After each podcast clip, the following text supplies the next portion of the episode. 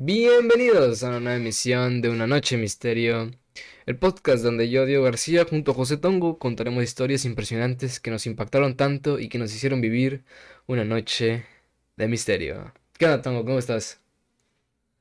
Bien, bien, ¿y tú? Bien, bien, bien. Ya sacas las, las frases predeterminadas porque eh, ¿podrías contar el inconveniente que pasó ahorita? Eh, pues básicamente el idiota del el que estaba a cargo de picarle a grabar, literalmente nada más a grabar, no le picó. Llevamos tres horas y tuvimos la mejor plática del mundo, ¿eh? Yay, mejor podcast, neta. El mejor podcast que iba a escuchar en toda su vida y todo fue por mi culpa. recomendados de Spotify, de donde lo suba el Diego, Ah, sí, todos sí. lados. Ay, Pero pues, grabar. pues, o sea, pues fue una disculpa, pero bueno. ¿Cómo estás, Por Tongo? algo, es que por algo, esto es una noche de misterio. ¿Cómo estás, Tongo? ¿Qué Estoy tal? bien, ya te dije. Pues sí, pero la gente no sabe que ya te lo pregunté. Eh, ¿cómo estás? Este, ¿por qué no habíamos grabado? ¿Por qué ya no habíamos grabado? ¿Desde hace cuánto? Eh, de- Eh, desde año. septiembre, desde septiembre del 2020 que tuvimos nuestro último episodio que fue Randonáutica. Un episodio muy apoyado, ¿sabes? El último episodio muy apoyado, junto con... ¿Cuáles episodios han sido los más apoyados? Los más apoyados simplemente hemos, te- tenemos cinco. Con este vamos a tener, es el sexto. Eh, que los más apoyados fueron el caso Josué, Narcosatánicos y Randonáutica. Hasta la fecha nos siguen llegando apoyo de ustedes, a todos los que nos escuchan, de que ya queríamos que volvieran, ¿no? O sea, yo te comenté, Tongo, o sea, que ya teníamos que volver. Sí, sí, sí, hemos visto mucho el apoyo en redes sociales. O sea, nuestro Este, primer episodio, views. ándale, aparte de los views, o sea, nuestro primer episodio fue en el 2019. Nuestro... Año. Ajá. Subimos dos episodios en el 2019, tres episodios en 2020. Eh, y este es el primero del 2021, ¿no? Porque tenemos que empezar muy bien, ¿no? O sea, Vamos con el pie derecho. el pie derecho, o sea, desde septiembre hasta marzo, o sea, estamos muy cabrones. Pero ya, como comenté en el podcast eh, Fantasma, porque no se grabó, o sea, hemos tenido muchos problemas, ¿sabes? Con la producción, con los integrantes, porque no sé si recuerdan el capítulo pasado que había un integrante que se llama Mario. Bueno, él pues terminamos en conflicto terminando el episodio por esto y aquello, y se deslindó de todas, de todo contacto con una noche de misterio, ¿cierto, Tongo? Mm, Muy cierto. Y aparte de que, pues Aparte de que lo corrimos, de que lo corrimos. Aparte de que lo corrimos.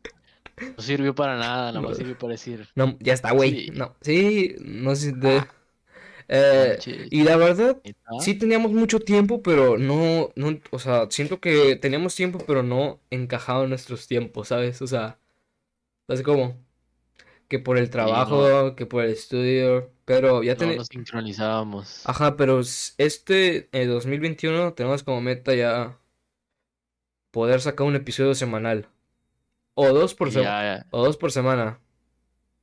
ya tenemos eh, un mejor equipo, todo organizado, Fíjate que ahora tiempo. es cierto lo que dice Tongo, o sea, ya tenemos un mejor equipo, ya literal, o sea, ya conseguimos cosas mejores, tenemos ya dónde grabar bien, o sea, seguimos estando a distancia, ¿verdad? O sea, no grabamos de que Tongo y yo, pero pronto estaremos es- en un estudio. Bueno, Diego, platícanos el tema de hoy, de en esta noche de misterio. El tema de hoy, Tongo, no sé si, ¿qué te parezca o que me puedas platicar un poquito de lo que tú opinas, pero son los pactos con el diablo. ¿Tú qué opinas de ellos? ¿Qué opino? Yo, qué opino o qué creo que son? ¿Qué opinas y qué crees? O sea, platícame, platica, o sea, platícame de los pactos con el diablo, lo que tú sepas, lo que tú quieras. Eh, básicamente, como te contaba, eh, un pacto con el diablo es vender tu alma a cambio de algo, ¿verdad? Sí, sí, sí. Y como también te platicaba, este, pues se me hace como que algo muy perfecto, ya que lo hace un ente así, literalmente un ángel, bueno, quien lo quiera tomar. Y como lo hace alguien, un ente, Sí. pues, es tan perfecto que una persona normal no sabría si es verdad o no. O sea, simplemente la persona que hizo el pacto y el diablo en este caso son los que lo conocen. ¿Y tú? ¿Qué Eh, yo opino que es algo un poco, la verdad que sí da un poco de miedo, o sea, hacer eso no creo que, yo creo, la verdad, fielmente que eso es verdad de sí. Y creo que no es un juego ni así, o sea, sí se me hace algo muy serio, o sea, no entiendo ni por qué lo hacen y así, o sea, pero bueno, porque siempre tiene consecuencias, o sea, no sé, estábamos, me acuerdo que cuando hicimos la investigación del caso Josué,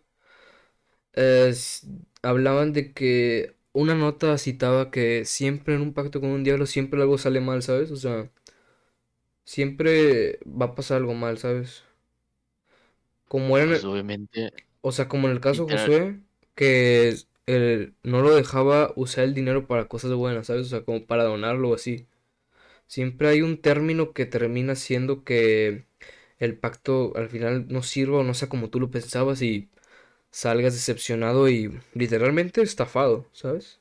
Por algo que te va a costar literalmente, el resto de tu vida. literalmente están haciendo un pacto con el rey del engaño.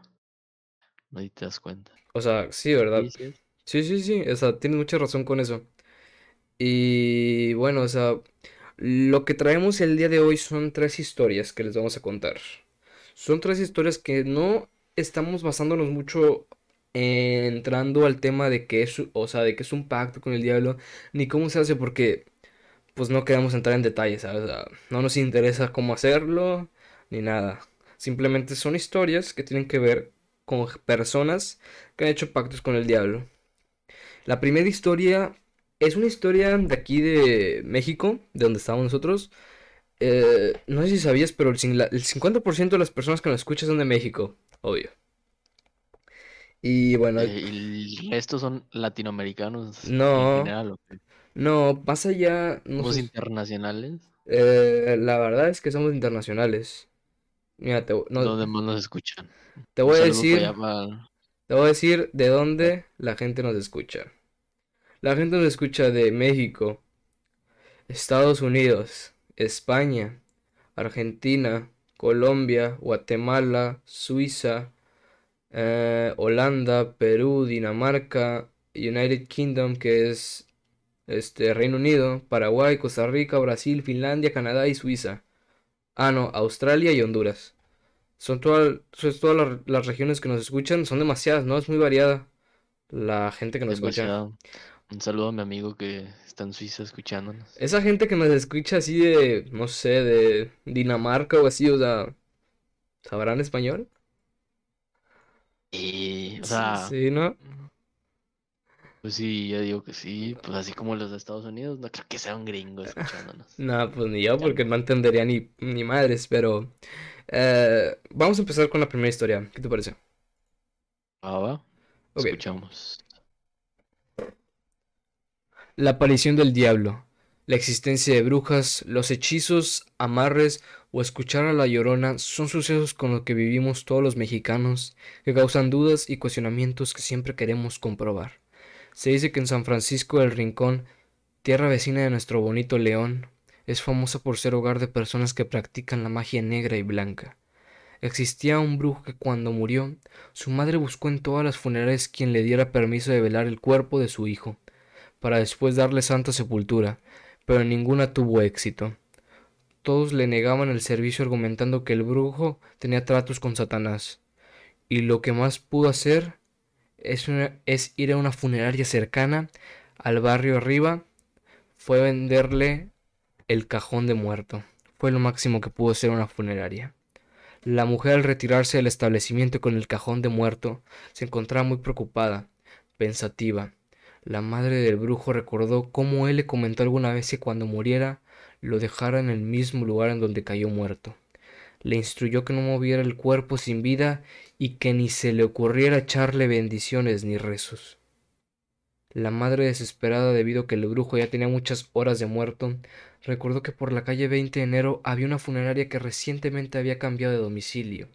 A pesar de eso, la mujer decidió llevar ahí al muertito y velarlo con alguno de sus familiares, porque amigos no tenía debido a que era un brujo muy temido. Pasada la medianoche, los deudos que velaban el cuerpo encendieron cuatro veladoras, y en un ambiente pesado y tenso, ya sea por la tradición y por miedo, se dispusieron a rezar como siempre en los velorios el rosario. Un grave error. Con el rosario en mano, se santiguaron, y al hacer la señal de la cruz, un estrepitoso golpe sacudió la abandonada funeraria. Un hoyo en el techo prendió en fuego. Fue lo que ocasionó que el ataúd de brujo empezara a quemarse. El cuerpo se veía cómo se quemaba y cómo se retorcía, como si se, si se estuviera quemando vivo. La gente despavorido huyó del local y la madre enloquecida se dio cuenta de que el alma de su hijo estaba vendida al diablo. Esa fue mi primera historia, que es una historia mexicana, ¿sabes? Eh, de un brujo que básicamente vendió su alma al diablo y era un brujo muy, muy, muy poderoso y muy temido, del pueblo de Guanajuato, en San Francisco del Rincón, o sea, es aquí en México. Son historias de que vienen allá de los 40, ¿sabes, Tungo? O sea, tipo, no son historias ahorita de los, los 2000, 2010, o sea, son historias antiguas. No sé, ¿tú qué opinas de, de esto? Oye, ¿qué harías tú si... O sea, que tu hijo que te diga eso, ¿sabes? ¿Cómo? que le dijo a su mamá. Eh, Ah. Rosario, no hagas esto, no hagas esto, no hagas esto. No sé, o sea, neta sí diría como que qué rollo conmigo, ¿sabes? O sea, qué pedo. Eh, o sea, me haría una, no sé, me daría mucho miedo. No sé, qué rollo con mi hijo, ¿por qué empezaría a hacer esas cosas? Yo digo que, retorcerse. O sea, pero ya muerto, ¿sabes? Y... Y, básicamente esa historia se conoce urbanamente como al brujo que se lo llevó el diablo. Es por eso que no hay que hacer andando jugándole a cosas que no conocemos. Al vivo. al vivo, porque el que juega con fuego se, se puede quemar. ¿Tú con qué nos traes es la noche de hoy, Tongo?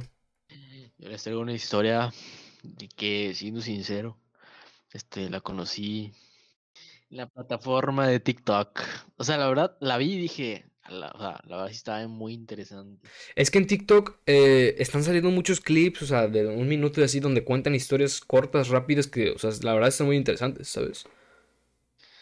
Y una que otra, o sea, unas, unas sí son más falsas, sí se ven- la verdad sí se ven más falsas que otras. Esta que vi, la verdad, o sea, sí se veía verdad. Bueno, Clarksdale es un pequeño pueblo de tierras verdes, lagos profundos y cercano a la inmensidad del río Mississippi, que a su paso por el pueblo separa el estado de Arkansas del de Mississippi. Ahí también se cruzan las autopistas 61 y 49, en las que, según cuenta la leyenda, el joven Robert Johnson vendió su alma al diablo a cambio de convertirse en el mejor bluesman. Su música tendría continuidad en los discos de Cream, Led Zeppelin, los Rolling Stones o Fleetwood Mac. Las leyendas son eso, leyendas, pero también esconden historias que carecen de explicaciones sencillas. Robert Johnson desapareció durante tres meses de los locales de blues. Ningún otro músico le vio durante ese tiempo. Cuando reapareció, sentía la música como nadie la sentía y la tocaba de un modo diferente. House trató a Robert Johnson en esa época. Le recordaba como un guitarrista pésimo, carente del, talen- del talento e imaginación hasta su desesperación. Por aquel entonces tenía 24 años. Tres años después fallece- fallecía en extrañas circunstancias, dando pie a otra leyenda, de los músicos que morirían a los 27 años. Brian Jones, Dennis Joplin, Jimi Hendrix, Jim Morrison Kurt Cobain. Toda la vida de Robert Johnson está llena de sombras y dudas. Ni siquiera se conoce con exactitud la fecha de su nacimiento. Desconoció el nombre de su padre biológico hasta la adolescencia y solo hay dos fotografías suyas. Murió envenenado por un marido celoso en un cruce de carretera cerca de Greenwood en agosto de 1938. La leyenda cuenta que una noche, en una plantación cercana a su casa en Clarksdale, un hombre alto y negro se acercó a Johnson, agarró su guitarra, la afinó con un par de canciones y se la devolvió el joven bluesman. Así cerró el pacto. Esa leyenda se fue extendiendo como la pólvora. Dos décadas después, los blancos músicos ingleses rescataban la música de Johnson para la eternidad. Martin Scorsese explicaría así. La historia con Robert Johnson es que solo existió en sus discos, era pura leyenda. Johnson pasaría a la historia con el sobrenombre de el rey del blues del Delta. Y pues bueno. ¿Esa fue la este, historia? Básicamente, esa fue la historia. O Ajá. sea, podría describirla más a fondo, pero eh, básicamente es la historia. Este, básicamente, este, yo, yo, yo vi, este, en el TikTok había visto también, algo que quería incluir, una canción de él, este, él narraba cómo, cómo el diablo, este, Sí, sí. le tocó la canción. O sea, en, en toda la canción narra la historia, ¿sabes? Sí, Es lo mismo que, que leí. Básicamente, se narra la historia en esa canción y esa canción en, en donde narra fue, o sea, según lo que leí, fue la que el diablo le tocó. sí. Y, y de ahí pues ya surge toda esta historia, lo de los, el club de los 27, que, o sea, según yo lo del club de los 27 sigue, sigue en pie hasta la actualidad. Sí, sí. Pero no sé si tenga que ver con, con satánicos o con los que venden su alma al diablo, el Club de los 27. Sí, sí, era lo que te iba a decir. O sea, es una casualidad que, o sea, los que, todos los que tienen este tipo de historias, así como que pactos, te mueren a A los edad de 27. años. Sí. Sí, y me acuerdo que, que decían que Justin Bieber, cuando iba a cumplir 27, no sé si ya los cumplió, que estaban viendo, o sea, y moría, ¿sabes? Sí, sí, O sea, sí. por lo de los, del club. No sé si viste algo así. Sí, sí vi cuando decían eso porque pues todo creían. No sé si lo del Club de 27 sea una coincidencia o la verdad sí tenga algo que ver, ¿sabes? Yo digo que, yo digo que sí tiene algo que ver, la verdad. Yo sí creo en eso, en el club ese. Pues, o sea, Porque a ver, ¿tú hace crees rato así? me puse, a investi- me puse a investigar, o sea, me salieron más historias y casualmente eran historias de los mismos que mencioné, de Jimi Hendrix, de Kurt Cobain, y así. Pero, el- las historias del pacto. O digo, sea, en el Club de los según, 27 también entró Avicii, ¿no? Y así. eh, según yo sí. O sea, no creo que tenga, o sea, no sé si Avicii tenga algo que ver ahí con, pues, con algo con el diablo, ¿sabes? Bueno, sí, cierto. Es que en una parte el- dicen que es, o sea, el pacto del diablo y, ot- y otra es que, ajá, sabes, así como el, el meme. Y que sabían mucho. Sí. Pues Pero, bueno, eso es así pues, no, no sabemos, o sea, a ciencia cierta. Algo extra de Robert Johnson, no sé, si- creo que no lo viste, es que en esa pieza que se llama The, ¿cómo, no sé cómo se llama? Devils in the Blue, algo así, no sé. En, Sí, e- sí. en esa pieza se escucha, la gente empieza a decir que se escuchan dos guitarras, pero que no eran dos guitarras, era el mismo, porque tocaba muy, empezó a tocar muy rápido. Antes decían que era el- un, un, un tocador de blues muy lento, pero en esa canción se llegan a escuchar hasta dos guitarras y dicen que esa guitarra, la segunda que escuchan, es el diablo que está tocando con ella. Digo, son cosas que la gente dice, ¿verdad? Pero, Sí. pues así, yo no así. sabía eso. Bueno, eso lo vi en el documental que sacó Netflix que se llama El Diablo en la Encrucijada. Si quieren saber un poco más a detalle de la historia de Robert Johnson y qué pasó y la- lo que la gente cuenta, porque es como un programa donde la gente habla acerca de él y que el pacto con el diablo que hizo y así. Y se murió a los 27, cobró su deuda que tenía, fue el mejor, creo que de los mejores tocadores de blues de toda la un historia. precursor. Ajá, fue un precursor del un rock, del rock and roll, o del rock, no sé, Ah, o del del blues blues. del blues. del blues, pero creo que el blues le dio puerta al rock, el rock and roll y Sí, sí. es uno de, de los, como tú dijiste, precursores de todo eso. Y no es la, no es la primera vez que el diablo eh, es mencionado con algo de la música, ¿sabes? Tengo otra historia, otra historia que tiene que ver con el diablo que entró con un violinista. Esta historia es, es más vieja. Eh, no es, no es de igual manera como la tuya, que es un poquito, no, no decirte tan reciente, pero sí fue en el siglo XX, ¿sabes? Fue en la época de los negros con... Fue en la época del, es- del esclavismo, ¿sabes? Sí, Y sí. así, o sea, pero bueno. Esta historia es la de Giuseppe Tartini. Es un violinista y pues bueno, vamos a empezar con la historia. Bueno, Giuseppe Tartini nació en 1692 en Pirano, perteneciente a la República de Venecia. Y actualmente Pirán, ciudad de Eslovenia, es considerado uno de los mejores violinistas de la historia de la música, tanto, por su virtuosismo con el instrumento como por la innovación de sus composiciones. Fue el mayor exponente del violín hasta la posterior llegada de Niccolo Paganiani, al que casualmente también le acompaña la leyenda de tocar bajo los influjos del diablo. A la edad de 21 años, Tartini se encontraba recluido en el convento de San Francisco en Asís, Italia. Según su testimonio, durante una noche mientras dormía, el diablo se le apareció pidiéndole ser su siervo a cambio de que el músico le vendiese su alma. Tartini aceptó el trato y el reto al diablo y él retó al diablo a tocar una melodía romántica al violín, creyendo que éste no sería capaz de semejante desafío. En palabras de Tartini, esto fue lo que pasó a continuación. Mi asombro fue enorme cuando lo escuché tocar, con gran bravura e inteligencia, una sonata tan singular y romántica como nunca antes había oído. Tal fue mi maravilla, éxtasis y deleite que quedé pasmado, y una violenta emoción me despertó. Inmediatamente tomé mi violín, deseando recordar al menos una parte de lo que recién había escuchado, pero fue en vano.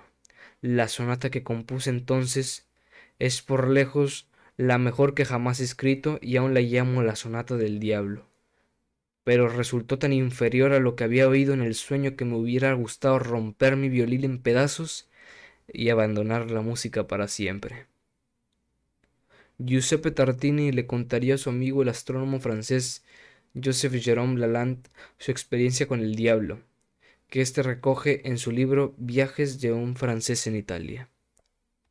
El trino del diablo o sonata del diablo se convirtió en el mayor éxito de la carrera de Tartini y aún hoy fascina por su tremenda belleza y complejidad de ejecución. Los pocos violinistas que han logrado tocarla hasta la fecha deben lidiar con una gran exigencia técnica, especialmente en el último movimiento de la obra, donde el intérprete debe tocar trinos con una cuerda mientras acompaña con una melodía en el resto de cuerdas. Y les voy a poner esa canción que en ese sueño el diablo le tocó a Giuseppe Tartini.